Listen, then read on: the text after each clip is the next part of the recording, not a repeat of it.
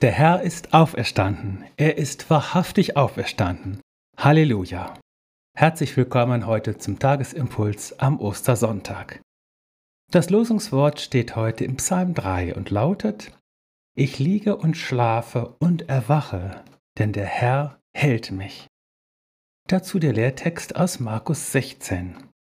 Als Jesus auferstanden war, früh am ersten Tag der Woche, erschien er zuerst Maria Magdalena, von der er sieben Dämonen ausgetrieben hatte, und sie ging hin und verkündete es denen, die mit ihm gewesen waren, die da Leid trugen und weinten. Erwachen und aufstehen, das ist heute unser Stichwort. Der Schlaf ist in der Bibel und auch in unserem Sprachgebrauch durchaus auch ein Bild für den Tod. So sprechen wir von den Entschlafenen, und auf Grabmälern steht manchmal Ruhe in Frieden.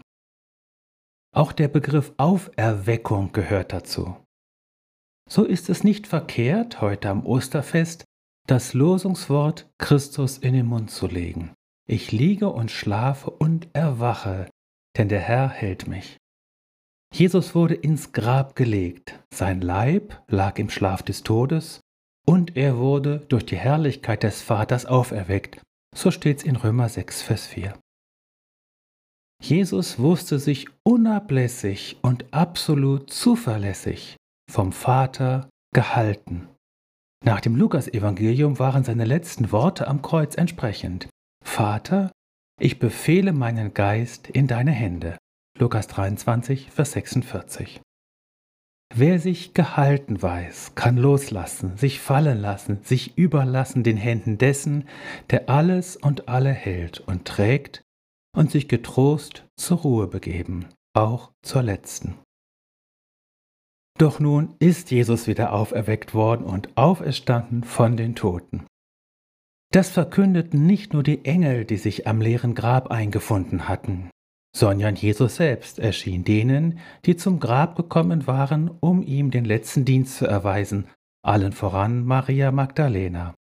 Davon erzählt der Lehrtext heute. Würde man ihm Glauben schenken?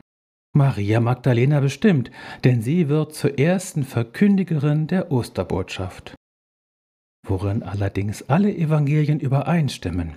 Den Jüngern fiel es überhaupt nicht leicht, diese Botschaft zu glauben.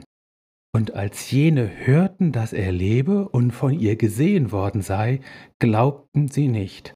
So geht der Lehrtext weiter. Könnte es sein, dass wir auch Trauer und Schmerz, Verzweiflung und Verzagtheit, Bitterkeit und Resignation, Verletztheit und Kränkung fallen und loslassen müssen, damit es in uns Ostern wird? Lass los, was dein Herz beschwert, und lass dich fallen in die Hände dessen, der ewig lebt. In Jesus bist du gesegnet und hast du Anteil an seiner Auferstehung.